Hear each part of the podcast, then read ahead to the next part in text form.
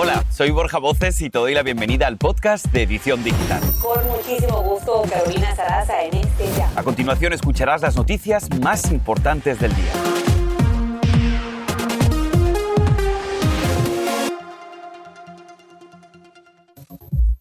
Cientos de socorristas en botes y helicópteros buscan a sobrevivientes de Aira atrapados en sus hogares sin luz. En cobertura en equipo verás la furia del huracán que toca tierra con categoría 4. Humberto Sánchez es uno de los soldados estadounidenses que perdió la vida en el atentado suicida en Kabul. Hoy conversaremos con la madre y la hermana de este joven cabo. Un nuevo incendio arde hoy en California, por lo que ya emiten nuevas órdenes de evacuación. Entérate dónde y cómo un hospital tuvo que evacuar a sus pacientes en medio de las llamas.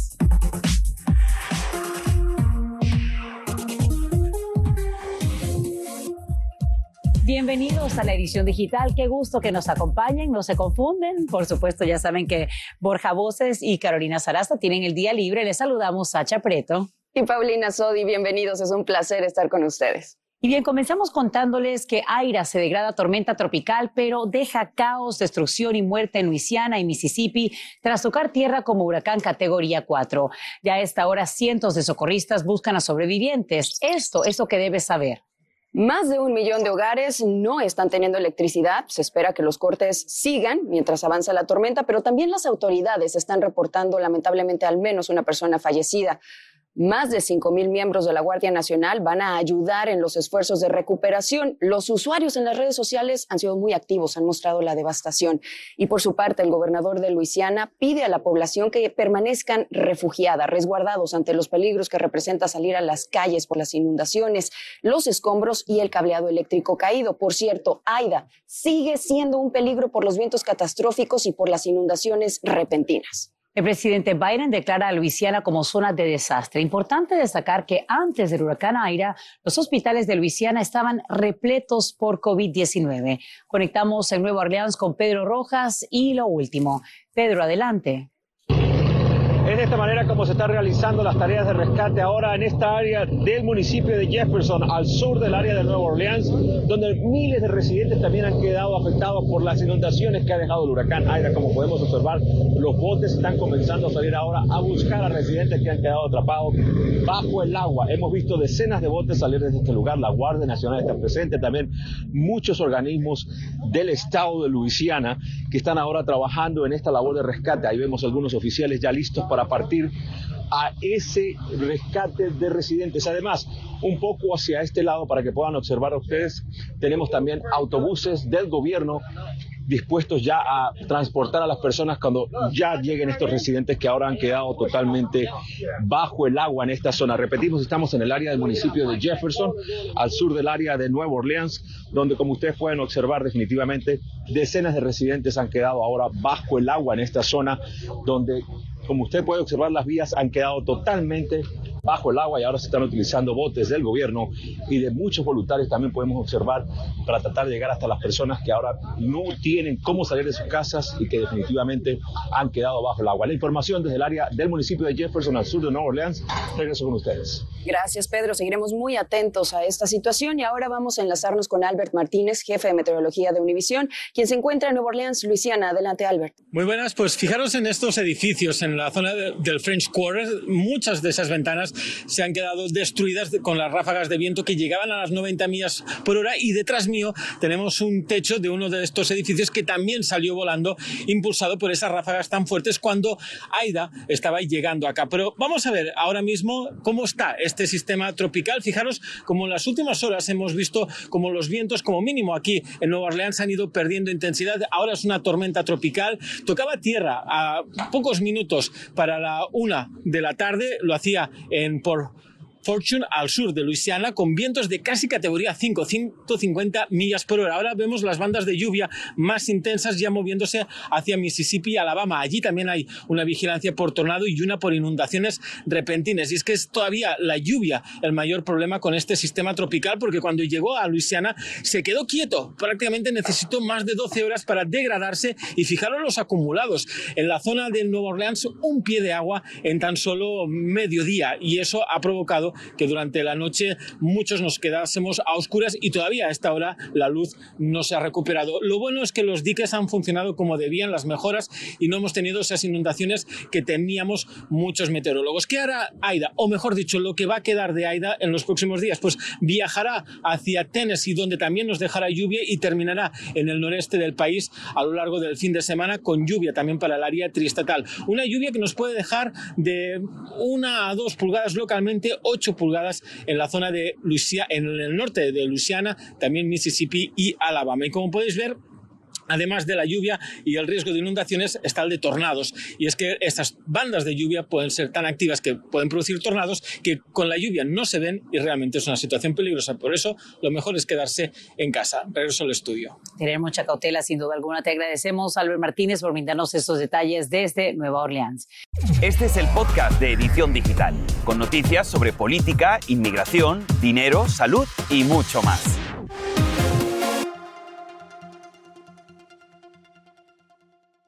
Pero aquí hay que destacar que la destrucción debido al mal tiempo no solo ha sido por el huracán Aida. En la popular ciudad turística de Puerto Vallarta, en Jalisco, México, un niño perdió la vida durante el colapso parcial de un edificio luego del paso del entonces huracán Nora, ya que ahora Nora ya es una tormenta tropical. En el mismo sitio, un, un río derrumbó un puente e inundó carreteras, pero las autoridades advierten sobre inundaciones y deslizamientos de tierra a lo largo de la costa central y el norte del Pacífico. Y regresamos a territorio estadounidense. Nos vamos al oeste, donde el peligro ahí es inminente, porque ya se registra otro incendio, el Chaparral. Mientras en el norte evacúan hospitales y casas en Lake donde se acercan velozmente las llamas del fuego Calder, que además provoca cierres de carreteras y avisos de emergencia. El fuego que comenzó el 14 de agosto ya deja cinco heridos y destruye más de 650 estructuras. Vamos a cambiar radicalmente de tema. En las últimas horas, varios cohetes lanzados al aeropuerto de Kabul tras ser interceptados por antimisiles golpean varias viviendas en el vecindario de Salim Karwan, desatando de esta manera los disparos. Y esto está sucediendo un día antes de que se acabe el plazo para que las tropas estadounidenses completen su retirada de la guerra más larga de los Estados Unidos, luego de que el talibán, como usted recordará, asumiera el poder en Afganistán. Y bien, les contamos que un sargento, un futuro padre y al menos cinco hispanos son parte de los 13 militares a quienes el presidente Biden y la primera dama Joe Biden brindan un traslado digno al recibir sus restos en una base aérea de Delaware tras fallecer en este ataque el jueves pasado. Otros 18 soldados resultan heridos en el atentado suicida en Kabul que Estados Unidos atribuye al grupo ISIS-K del Estado Islámico. Como le hemos estado comentando, de estos 13 militares fallecidos, cinco de ellos eran hispanos. Se trata de la sargento de la Marina, Johanny Rosario Pichardo, de 25 años de edad, de origen dominicano. El Marine, cabo primero, David Lee Espinosa, de Laredo, Texas. El Marine Dylan Merola, de 20 años de edad, originario de Rancho Cucamonga, en California. También el infante de Marina Hunter López, de 22 años de edad, de Riverside, California. Y el cabo Humberto Sánchez, de 22 años, de Logansport, Indiana, y quien ayudaba en las tareas de retirada cuando justamente estalló la bomba. Y ahora nos vamos a conectar con Coral Briseño y Carol Sánchez, precisamente madre y hermana de Humberto Sánchez, cabo de Infantería de Marina, fallecido lamentablemente en este atentado.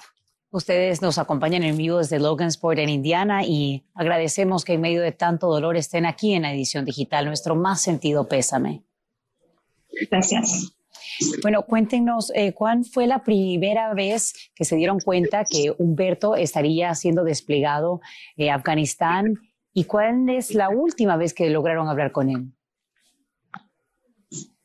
La primera vez estaba, estaba él en el Jordán y me hizo una llamada, me mandó un mensaje y me dijo, mami, nos van a mandar a Afganistán a evacuar la embajada. Y después Ah, me dijo, le dije, ¿cuánto tiempo vas, en cuánto tiempo te van a mandar? Me dijo, dijeron en 48 horas. Entonces a las pocas horas, maybe al otro día, me mandó mensaje y me dijo, mamá, las, la historia cambió, vamos a ir directamente al, al aeropuerto. Así fue como supe que iba a ser el uh, deploy para, para Afganistán. Coral, sabemos que el presidente Joe Biden anunció su intención de contactar a las familias de los soldados fallecidos. ¿A ustedes les gustaría hablar con el mandatario? Y tú como mamá, ¿qué le dirías? tuvimos la oportunidad de, que el día de ayer estuvo él en el aeropuerto ah, y fue directamente hacia nosotros. Ah, y sí tuve unas palabras que decirle al señor presidente.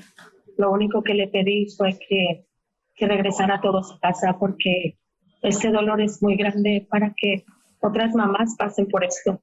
Y me dijo que, que lo estaba haciendo y que tuviera unos días más y que iba a regresar a todos los maridos a su casa.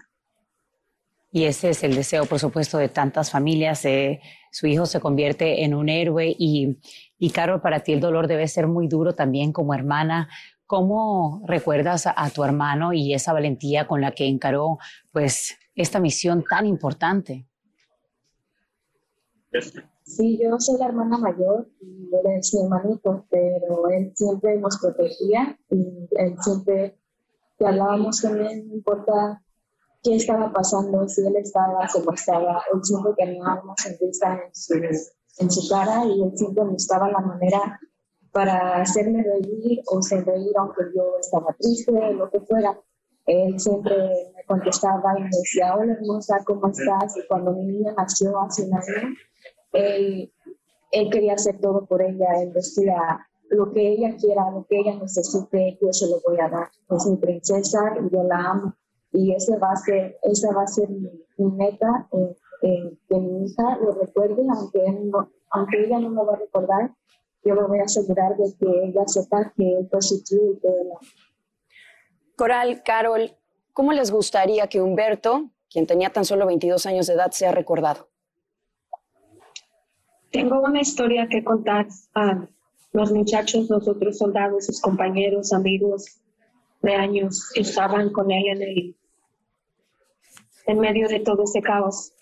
Dice, uno de ellos me contactó y me dijo que unos, cuando recibieron la noticia de que había que evacuar a la gente de allí porque había amenaza de bomba, ah, dicen que Humberto se estaba enfocando en sacar a los niños, en sacar a todos los niños de allí.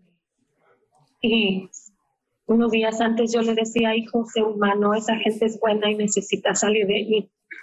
Yo siento que él recordó mis palabras, acordó de sus hermanos, de su sobrina, y antes de sacar a alguien más, él estaba sacando a todos los niños de esa brigade.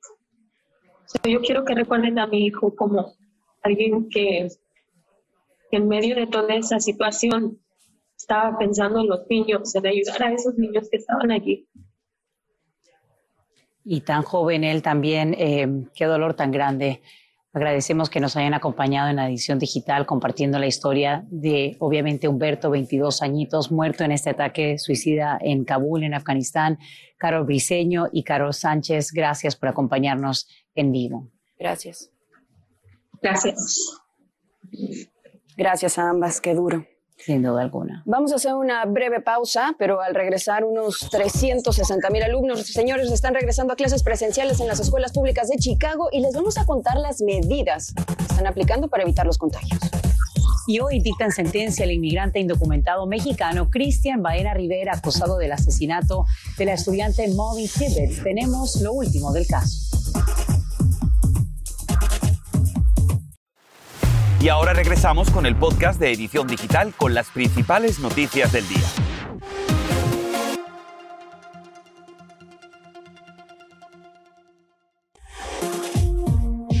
Seguimos con la información. Le cuento que hoy volvieron a clases presenciales los estudiantes de las escuelas públicas de Chicago. Unos 360 mil alumnos deberán usar los cubrebocas de una manera obligatoria, esto a pesar de la controversia, pero sin embargo el sindicato de maestros manifestó que las medidas no son suficientes ante el riesgo de los contagios y el personal y profesores tendrán que estar completamente vacunados a más tardar el 15 de octubre. Importante porque es el tercer distrito más grande del país. Y bien, más de regreso a clases, el doctor Anthony Fauci, principal experto en enfermedades infecciosas, respalda el mandato de la vacuna contra el COVID-19 para los niños que asisten a las escuelas, más ahora que la variante Delta impulsa el aumento de nuevos casos a lo largo de la nación. Fauci dice que esto no es nuevo, ya que durante décadas a los menores se les exige vacunas contra la poliomielitis, el sarampión, paperas, rubeola y hepatitis. En otro tema, el día de hoy le van a dictar sentencia al inmigrante mexicano Cristian Baena Rivera en una corte de Iowa, esto por el asesinato de la estudiante de nombre Molly Tibbets en el año 2018. Sus abogados presentaron en julio mociones para retrasar su sentencia y solicitaron un nuevo juicio. Roger Borges nos cuenta por qué este caso generó conmoción nacional. En 2018, la muerte de la joven de 20 años, Molly Tibbets, estudiante de la Universidad de Iowa, conmovió a toda la nación. Molly desapareció después que salió a correr por su vecindario en Brooklyn, Iowa. Una búsqueda masiva se llevó a cabo durante casi un mes. Un inmigrante mexicano indocumentado, Cristian Baena Rivera, fue declarado culpable en mayo de asesinato en primer grado por la muerte por apuñalamiento de Tibbets Baena Rivera inicialmente negó haber estado involucrado, pero durante el juicio admitió que la persiguió, discutió con ella y dijo que dos hombres encapuchados lo obligaron a tomar parte en el asesinato de la joven porque amenazaron a su familia y escondió su cuerpo. Solo me piden que apague el carro, y empiezan a bajarse del carro. Sí, tomaron mis llaves y mi teléfono. Los fiscales basaron su caso en un video de vigilancia que muestra a Baena Rivera conduciendo cerca del lugar donde Tibbet desapareció mientras corría y las pruebas de ADN demostraron que había sangre de la mujer en el maletero de su auto. También usaron una confesión parcial en la que Baena Rivera condujo a los investigadores a un campo de maíz donde se encontró su cuerpo un mes después de la desaparición. Christian Rivera. Pero en el mes pasado de julio, un juez retrasó la sentencia a Baena Rivera cuando sus abogados pidieron más tiempo para investigar nuevas pistas que supuestamente apuntaban a otros sospechosos. Y la defensa trató de relacionar el crimen con la denuncia de agresión sexual y secuestro de otra mujer en el verano del 2018. También intentó crear una relación con la reciente desaparición de un niño de 11 años, pero a finales de julio el juez en el caso rechazó esas dos teorías. Sacha, regreso contigo. Gracias, Roger Borges, por brindarnos estos detalles. Y captado en video queda la brutal golpiza que sufre un conductor de Uber en Connecticut. La cámara del auto registra el incidente en el que se ve cómo un pasajero se para en la ventanilla, le pide la licencia y lo golpea varias veces, mientras que la víctima grita y pide ayuda. El chofer se baja del auto y llama al 911, pero el agresor regresa y le sigue dando puñetazos violentamente, causándole graves lesiones en los oídos, brazos y costillas. Y su próxima pelea está a la vuelta de la esquina y la leyenda del boxeo Oscar de la Hoya revela detalles de su vida personal. Bueno, el ddía de hoy nos acompaña Iván Casanciú con la exclusiva que veremos hoy en Primer Impacto. Iván, muy bienvenido seas a este espacio. Bueno, muchísimas gracias. Sí, una exclusiva con Oscar de la Hoya. Yo lo entrevisté hace 20 años a sola y lo volví a entrevistar ahora a Oscar de la Hoya, que va a enfrentar a un experto en artes marciales mixtas, Víctor Belfort. ¿Por qué vuelve Oscar de la Hoya? Es la pregunta a los 48 años. Pues yo creo que es una forma para él de calmar eh, su turbulencia interior, sus adicciones. Me parece que el boxeo le ha salvado la vida, como él mismo lo dice, y me parece que Oscar de la Hoya eh, necesita estar permanentemente en contacto con el público, ¿no? Una exclusiva donde habla de sus adicciones, sobre su infancia, sobre la relación con su madre. Este, la verdad es que usted no se lo puede perder y vamos a escuchar este anticipo. Adelante ha hecho mucho trabajo, pero esas palabras, viéndola así cara a cara y que me diga, hijo, te, te amo, tengo que admitir lo que sí duele un poco, que no lo escuché. El famoso Golden Boy asegura en exclusiva que triunfar en el ring lo ha salvado de sus adicciones, como les decía, pero no ha garantizado su felicidad. Realmente te lo juro y te lo digo en la cara que quizás toda mi carrera yo he sido infeliz. Sí, yo soy el Golden Boy y el niño de oro y esto y esto, pero yo siempre lo he hecho por todo el mundo. Wow, Esta tarde, las 5-4 Centro en primer impacto, sí, realmente explosivas las declaraciones del, Golden Boy. Eh, él está buscando, yo creo que él está buscando la paz, ¿no? Lo está intentando. No lo ha encontrado, me parece, todavía. Y además tan querido por la gente. Sí. Amado. Amado, Oscar de la Hoya por la, por la afición. Y, qué triste que no haya sido feliz todo este tiempo. Ahí estaremos pendientes a esta exclusiva. Gracias, no se lo pierdan en primer impacto. Gracias, Iván. Si ustedes, señores, como yo, no pueden comenzar el día sin un cafecito, esta información no se les puede escapar, porque los precios del grano se dispararon al nivel más alto en cuatro años, especialmente el de tipo robusta, que es con el que muchos preparan el famoso espresso. Estamos hablando de más de dos mil dólares la tonelada. Y los expertos culpan a la sequía que está enfrentando Brasil, que hoy es el mayor productor de café en el mundo, y también culpan a las restricciones de esta pandemia. No, para mí no hay mañana ni día sin café. no es negociable. No, no, no.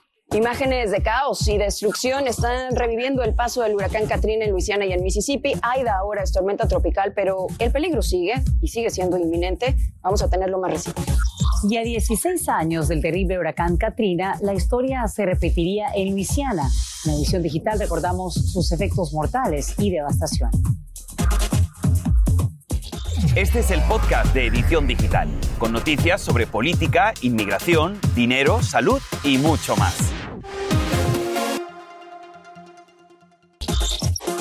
Y bien, seguimos muy cerca a lo que está pasando, por supuesto, en Luisiana tras la estela de destrucción que poco a poco vamos descubriendo conforme pasan las horas luego del azote de Aira. Así es. Vamos a conectarnos en este momento rápidamente con Francisco Cobos, quien se encuentra en Juma, una de las zonas más afectadas. Adelante, Francisco, te escuchamos. Así es, tal como lo mencionan, conforme avanza el día salen a relucir los daños de este huracán Aida que ha ocasionado en toda esta zona costera de Luisiana. Durante más de 14 horas los fuertes vientos y la lluvia, bueno, causó este impacto masivo en toda esta zona que deja hasta el momento a más de un millón de usuarios sin energía eléctrica y que, bueno, por todos lados se ve estos daños en estructuras, en viviendas, en postes caídos, árboles que también sucumbieron ante la fuerza del viento de más de 150 millas por hora de este huracán. Y como una muestra, mira, déjame enseñarte lo que está pasando aquí. Es una barbería que es un edificio que funcionaba como barbería y que como puedes ver totalmente se derrumbó la pared principal, la puerta, el viento también derribó el techo y bueno, quedó todo expuesto, como lo puedes ver, los productos, las sillas, etcétera, ¿no? Afortunadamente no había nadie aquí al momento del huracán, ya que esta zona está bajo una orden de evacuación obligatoria. Y bueno, te muestro un poco lo que está pasando enfrente también.